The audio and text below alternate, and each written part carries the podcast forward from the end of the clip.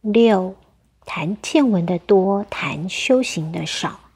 有一位点传师讲的很有意思。我们点传师在一起，不管多久没见面，或者是常常见面，这样听啊听，谈见闻的很多，谈修行的很少。是不是大家在一起都谈见闻？我去哪里开荒？我去哪里办道？我有碰到什么人？仙佛怎么显化？那一次法会，仙佛如何如何？都是谈见闻比较多，很少谈修行。谈见闻里面，我们可以冷眼旁观。这个讲的人非常的得意，是不是？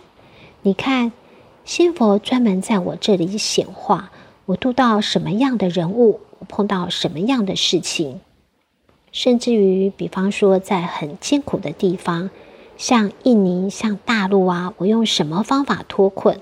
我用什么样的方法来办？讲的人口沫横飞，是不是？听的人是想，嗯，我要超过你。举例来说，你谈某次法会多么好，多显化，听的人听了半天会问一句话：你们一般多少人？他说五十多个人。那样哦，五十多个人这样不够看。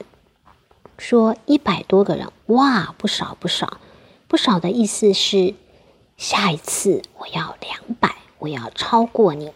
好比我们盖一个大佛堂，佛堂很大，去参加落成的人很多，你去看了，如果在乎短暂的，也就是人前显贵的，会说我们办到不能输给人家。如果存这种心的话。他去到哪里说：“网点传师啊，恭喜，恭喜是一回事。眼睛一直在看，真的大大的问几瓶？五十瓶。以后跟讲师讲，我们要七十瓶。实际上，这是一种比较的心，一个计较的心。